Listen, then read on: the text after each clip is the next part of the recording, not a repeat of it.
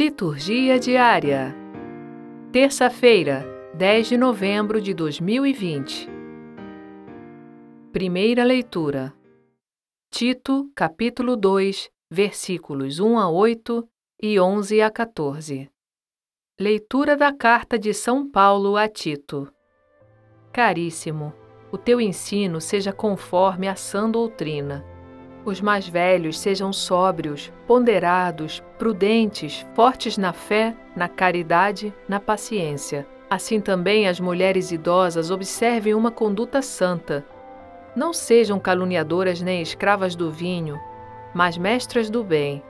Saibam ensinar as jovens a amarem seus maridos, a cuidarem dos filhos, a serem prudentes, castas, boas donas de casa, dóceis para os maridos, bondosas, para que a palavra de Deus não seja difamada. Exorta igualmente os jovens a serem moderados e mostra-te em tudo exemplo de boas obras, de integridade na doutrina, de ponderação, de palavra sã e irrepreensível, para que os adversários se confundam, não tendo nada de mal para dizer de nós. Pois a graça de Deus se manifestou, trazendo salvação para todos os homens. Ela nos ensina a abandonar a impiedade e as paixões mundanas e a viver neste mundo com equilíbrio, justiça e piedade, aguardando a feliz esperança e a manifestação da glória do nosso grande Deus e Salvador, Jesus Cristo. Ele se entregou por nós para nos resgatar de toda maldade e purificar para si um povo que lhe pertença e que se dedique a praticar o bem. Palavra do Senhor. Graças a Deus.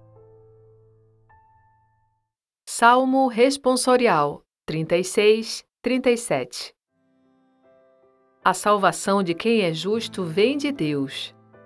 Confia no Senhor e faze o bem, e sobre a terra habitarás em segurança. Coloca no Senhor tua alegria, e Ele dará o que pedir teu coração. O Senhor cuida da vida dos honestos e sua herança permanece eternamente. É o Senhor quem firma os passos dos mortais e dirige o caminhar dos que lhe agradam. Afasta-te do mal e faze o bem, e terás tua morada para sempre.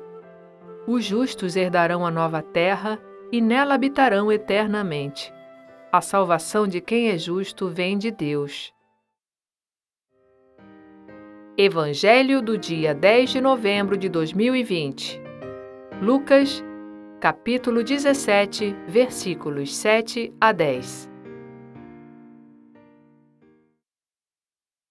Proclamação do Evangelho de Jesus Cristo segundo Lucas. Naquele tempo, disse Jesus: Se algum de vós tem um empregado que trabalha a terra ou cuida dos animais, por acaso vai dizer-lhe, quando ele volta do campo, vem depressa para a mesa? Pelo contrário, não vai dizer ao empregado: prepara-me o jantar, cinge-me e serve-me, enquanto eu como e bebo, depois disso tu poderás comer e beber? Será que vai agradecer ao empregado porque fez o que lhe havia mandado? Assim também vós, quando tiverdes feito tudo o que vos mandaram, dizei: Somos servos inúteis, fizemos o que devíamos fazer. Palavra da Salvação. Glória a vós, Senhor. Frase para reflexão: Deus conhece a mim mais do que eu mesmo. Santo Agostinho. Obrigada por ouvir a palavra de Deus conosco. Divulgue a seus amigos. O Evangelho do Dia é gravado por Sônia Abreu. Estúdio Libervox, audiolivros e narração.